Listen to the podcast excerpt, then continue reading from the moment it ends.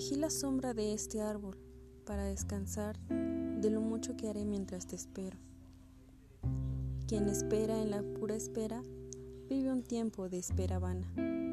Por eso, mientras te espero, trabajaré los campos y conversaré con los hombres. Mi cuerpo sudará, quemado por el sol. Mis manos se llenarán de callos. Mis pies aprenderán del misterio de los caminos. Mis oídos oirán más. Mis ojos verán lo que antes no vieron, mientras te espero.